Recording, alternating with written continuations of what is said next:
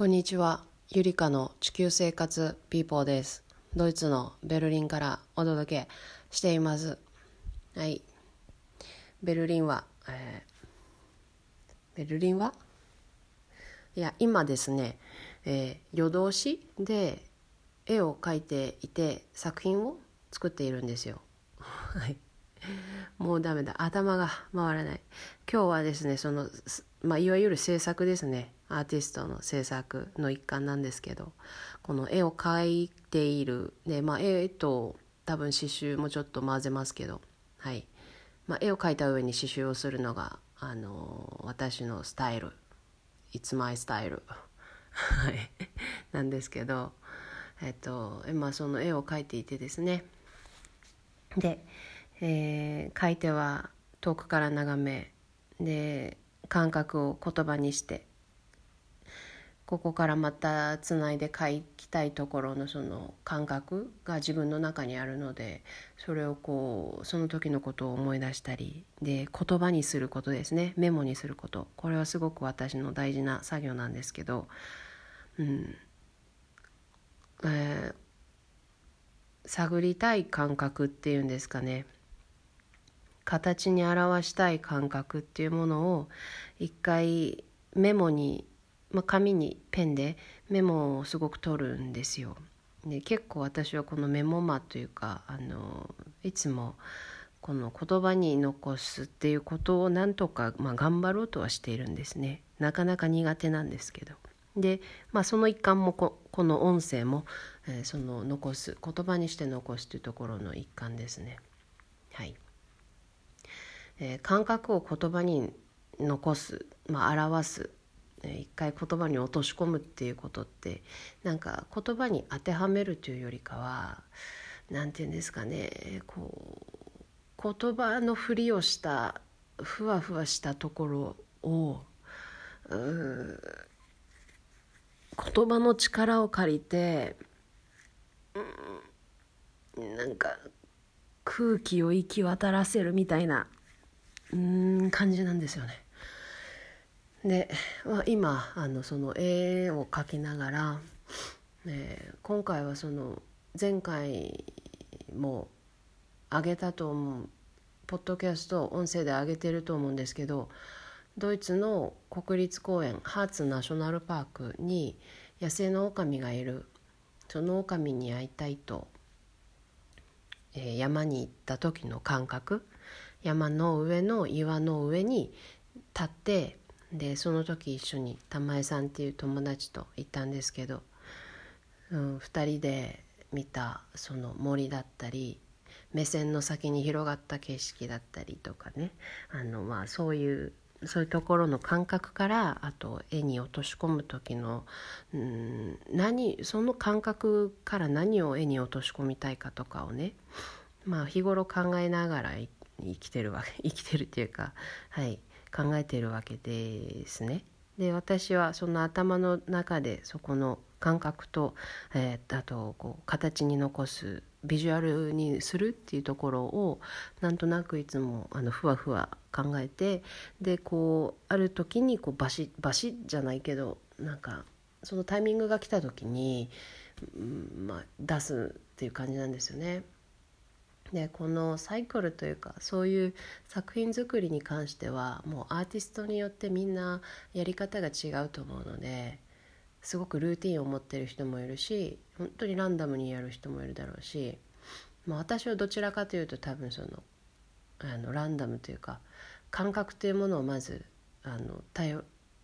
え入れるところから感覚と知識を入れるところから、えー始まったりする。まあ今回のその狼探しもそうですけどね。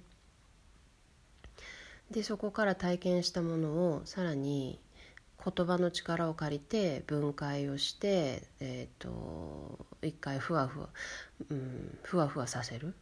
はい。言葉にするけど逆に言葉にすることでまたふわふわするんですよね。不思議ですよね。でもななんかしっくりくるんですよ。はい。だから言葉としてなんだろう文章が合ってなくてもその感覚に合ってればいいっていう感じで。はい。やばい。でもな何を考えてるか分かんなくなってきた。えっ、とそうなんです。で今描いている絵は1.5メートル1メートルくらいの絵ですね。でこれはシリーズとしてあの書いているシリーズでして、うん、やっぱり一つのトピックを挙げた時に1枚じゃ書ききれないというかつかめないからだいたいあのこう一つのテーマで何枚か書くっていうのは割とあのみんなやってることかなとは思うんですけど。うんでまあ、私も基本的にす全部通してこの植物とか自然とかをテーマにあのつながりとかあのコネクションつながりグラデーションこう基本白と黒と対比と、えー、対比とつながりとかを用いて、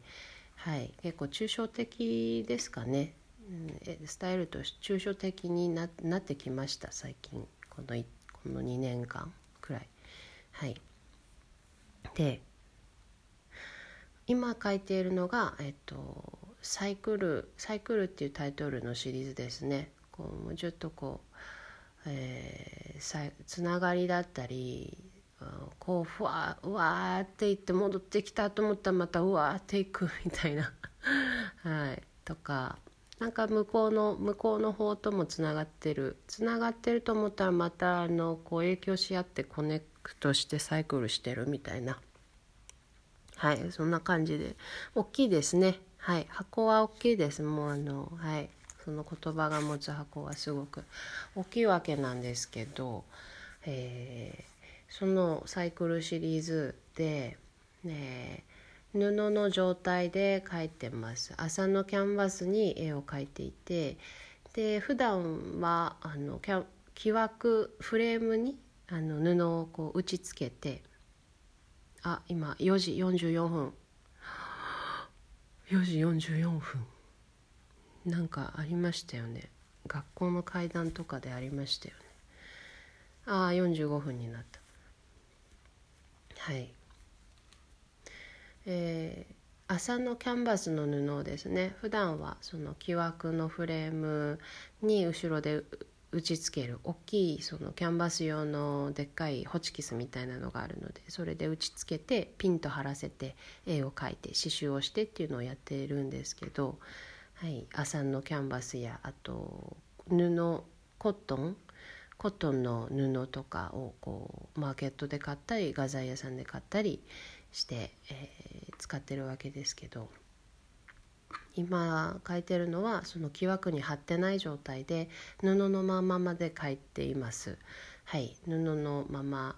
ね、布がこれまたいいテクスチャしてるんですよね。あの買った状態だとね結構硬め重めの、えー、キャンバスなので割とゴワゴワこうヘビーな感じなんですよね。でこう手でくしゃって持つともうあのバキッと折れ目が入っちゃうみたいな感じなんですけど、えー、これをね一回洗ってでちょっと乾かしてでアイロンをかけてでするとすごくねあのシワが入っ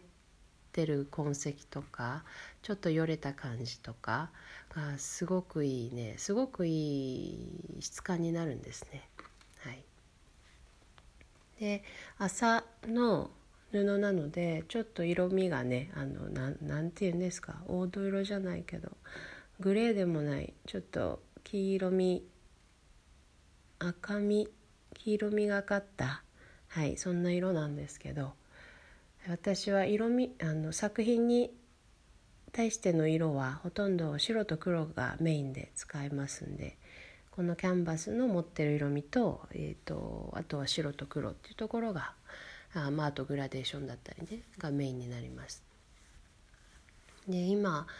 あその布にあの下地を塗らずにね下地っていうのがあるんですけどだいたいあのキャンバスを買うと下地が塗ってある状態で、えー、あるものを見ることが多いと思います。こう真っ白なキャンバスとかあるじゃないですか。あれはあの布の上にジェッソっていう下地を塗っている塗った上で売っている状態が多いでその下地を もう全然喋れない。下地を塗ってるとその上に、うん、絵が描きやすいんですよね。絵の具がのりやすくて、えー、なんていうんですかサラサラしてる。で水でちょっと溶いたアクリル絵の具とかものりやすいんですよね。でただ今回は、えー、あで私は基本その下地のジェッソの白いやつはほぼ使わないんですよね。あんまりそのテク質感が好きじゃなくて。であの木のままというか布のままの状態がすごく好きで。はい。でまあ刺繍もするので下地がね白いやつが塗ってあると刺繍が全然あの生えないっていうか割れちゃうんですよね下地のあの石灰の部分が。はい、なのでそのままの布もしくは透明のジェッソ下地を塗ったりします。で透明なものはあのちょっとこう何ですか絵の具がフラットにのりやすくなるっていう感じのイメージなんですけど。で今描いている絵は、えー、下地をのせず、えー、洗った布に、アイロンかけてそのまま色をのせています。で私は油絵の具ではなくアクリル絵の具や水彩絵の具あとは木炭などいろんなあのメディアっていうんですかツールメディアを使います。油絵の具はあんまり使わないんですよね。うん。あの水っぽい方が好きで。はい。で今アクリル絵の具とあとキャンバスをすごい濡らして水で濡らしてそこにこうにじみだったりとかを、えー、用いながら絵を描いていてなんか前置きが長いな。はい。で今右上の方にね白と黒の絵を描いて描き描いてで今はちょっと遠くから眺めて、えっと、またその感覚を言葉にして、え、ノートに取ってとかやってるんですけど。はい。これをですね描いている狼を見に行った時のあの光景あの風景、うん、だったり海に行ってまあ、バルト海ですねドイツベルリンから真上の方に行くと。バルト海があるんですけどその海に行った時の感覚落ちていた海に落ちていた石を見つけた時の感覚とかそれがやっぱりねいいんですよね。なんてあんな自然っていいんでしょうかね。不思議ですよね。まあ言葉にできないからいいんでしょうねで特にねまあの狼を見に行った時の感覚まあその時のまさにその時に撮った音声がねあるからまああれなんですけどまた自分の中で振り返った時ってまたちょっと違うじゃないですか。あのあああそこの景色綺麗だったなとかあそこで食べたご飯美味しかったなとかあ何でもいいんですけどそれってこうその場で起きている時とその後に自分の思い出として振り返った時って、えー、同じ事象でもやっぱり違うと思うんですよね。うん、で自分の中の記憶として振り返る時はもうそれは完全に自分のオリジナルというか、うん、唯一無二のものになっている気がするんですよね。うん、でそのねやっぱり狼を探しに行った森は本当に綺麗だったんですよ。美しかった。まあボケーと歩いてればなんかただの山山というかただの斜面と、うん、見を見晴らしがいい岩だなって感じかもしれないですけど、うん、やっぱりすごかったなあの実際に経験するっていうのはすごい大事ですね。なんか今その絵を描いているテーマとしてサイクルとかあとコネクションつながりだったりとかを考えてるんですけどでちょうどあの今日もミーティングをしてきてこう日本に帰ってからもアシスタントのアーティストの作品のアシスタントをするんですけどそれもねあのテーマが孤独とかつながりとか、まあ、そういうあの日本でも調査をね同行したりするのでそういうことをこうすごい調べたりもするんですよね。はいでうん孤独ってやっぱり人間にはつきもので人は、うん、つながりをなつながりがなくなると一人になって。でうんそうですね。孤独になる。それが楽しい場合もあるしそれが寂しい場合もあるし。でも死んでしまったらわからないですよね。うん。コネクションつながり対比。そういったものを私は自然にも感じるわけですね。あの狼を見に行った時に見下ろした大地森ドイツは高い山がないのでとても見晴らしが水平線を真っ二つにこうピーッと切ったように真っ平らなんですね。はい、でその真っ平らにずっと森が緑の森がまあちょっとなだらかでねそその周辺は山もあったりちょっとちょっとした山があったりはするので、うん、少しなだらかにこう波を打っている緑が緑の木々が波を打っているわけですね。ねでもこう俯瞰的に見るとそれはもう全部水平線のようにまっすぐに伸びていてで不思議なことにねさっきまでその森の中を歩く歩いていた時は木々が背が高くて木々に囲まれていた大きなとか思ってたんですけどその木々を見下ろすとなんか全然違く見えるんですよね。うん、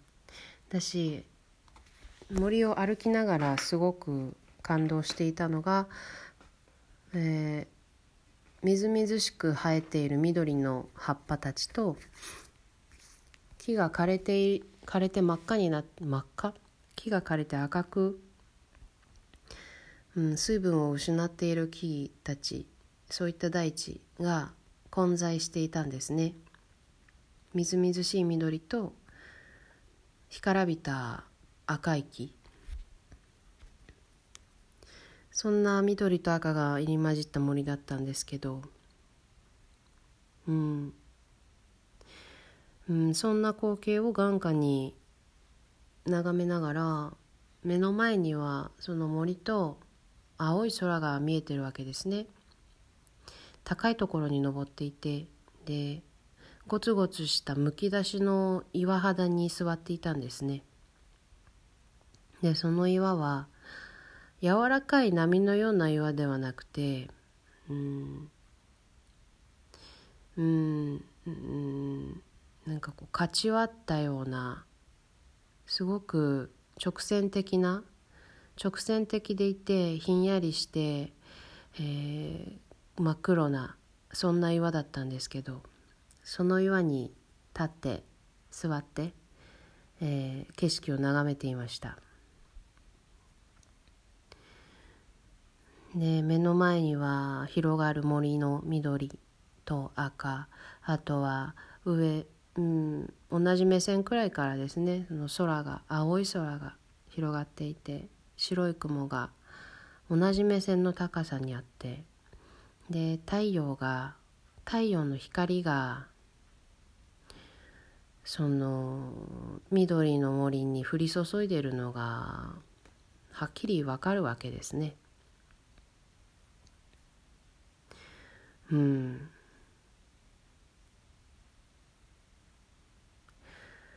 森が空と溶け合っていて白い雲が近くって綿あめみたいで太陽が同じ目線の先にあってその雲を抜けた太陽の光が、えー、森に大地に枯れた木に降り注いでいるのがよく見えたわけです。この中に狼がいるのかと思っていたんですね。でその太陽の光が木に森に降り注いで大地に降り注いででその大地の下にはその木々の根っこが根を張っているわけで歩く途中にね登ってる途中にすごく綺麗な木の根っこを見たんですね。地面を見てたら一箇所木の根っこが少しボコッと出ているところがあってそれがあまりにも綺麗だったんですね。つるつるピカピカしていて黄土色の明るい茶色で研磨剤で磨いたんじゃないかってくらいキラキラした木の根っこが地面から顔を出していてそれは私が見たのはほんの一部で目に見えないこの地面の中に木々はたくさんの根っこを生やしている。今見えている森はほんの一部で大地の中に根を張ったああビニールが壁からビニールが落ちる。やっぱりテープが弱いですね。うん。見えている森は一部でその大地の下に木々の根っこが生えていてああそんな作品が小豆島でありましたね。木の根っこを展示している作品が好きでしたね。そうなんですでその時に私が立っていたその岩その岩も地面の上に岩があるのではなくて地面の下から突き出た岩が表面に顔を出しているそれだけのことなんですよね。地面の下や海水の底の底は、うん、宇宙ですよね。この前のし、えー、ナショナチュラルヒストリーミュージアムもそうですけどロンドンの。うん地層とか岩とか海底の石？岩とかそれらはああなんて綺麗なんだろうって思ったんですよね。でそんな森を見下ろしている時に私はこんなことを思っていてこの森のどこかに狼が生きているこの光の下にこの木々の中にこの大地の上にそんなことを今振り返って改めて言葉に残しているんですね。でこの言葉からまた得たインスピレーションですか？をあの絵に落とし込むという、まあ、繰り返しなんですけど。そうやって生まれた作品を人が見た時にその人が持っている内側の何か言葉であり言葉でない形であり形でないそういうところに、うん、触れられたらいいなと思いながら作品を作っているわけなんですけど。ああだいぶ喋りましたね。いいぞ。うん。だから私は狼に惹かれているのかもしれないですね。うん。全部つながってますよね。では、えー、そうだな。もうちょっと、うん、今言葉はできたので絵的なあのグラデーションとか線とかを配置をもうちょっと見て、うん、配置をもうちょっと見て作品を進めてあ刺繍刺繍をしてはいやりたいと思います。そんな感じでまあとある制作現場の制作現場の一瞬でした。では皆さんも何かね何か感動する生活の中で感動できるパートがあったらそれを一回こ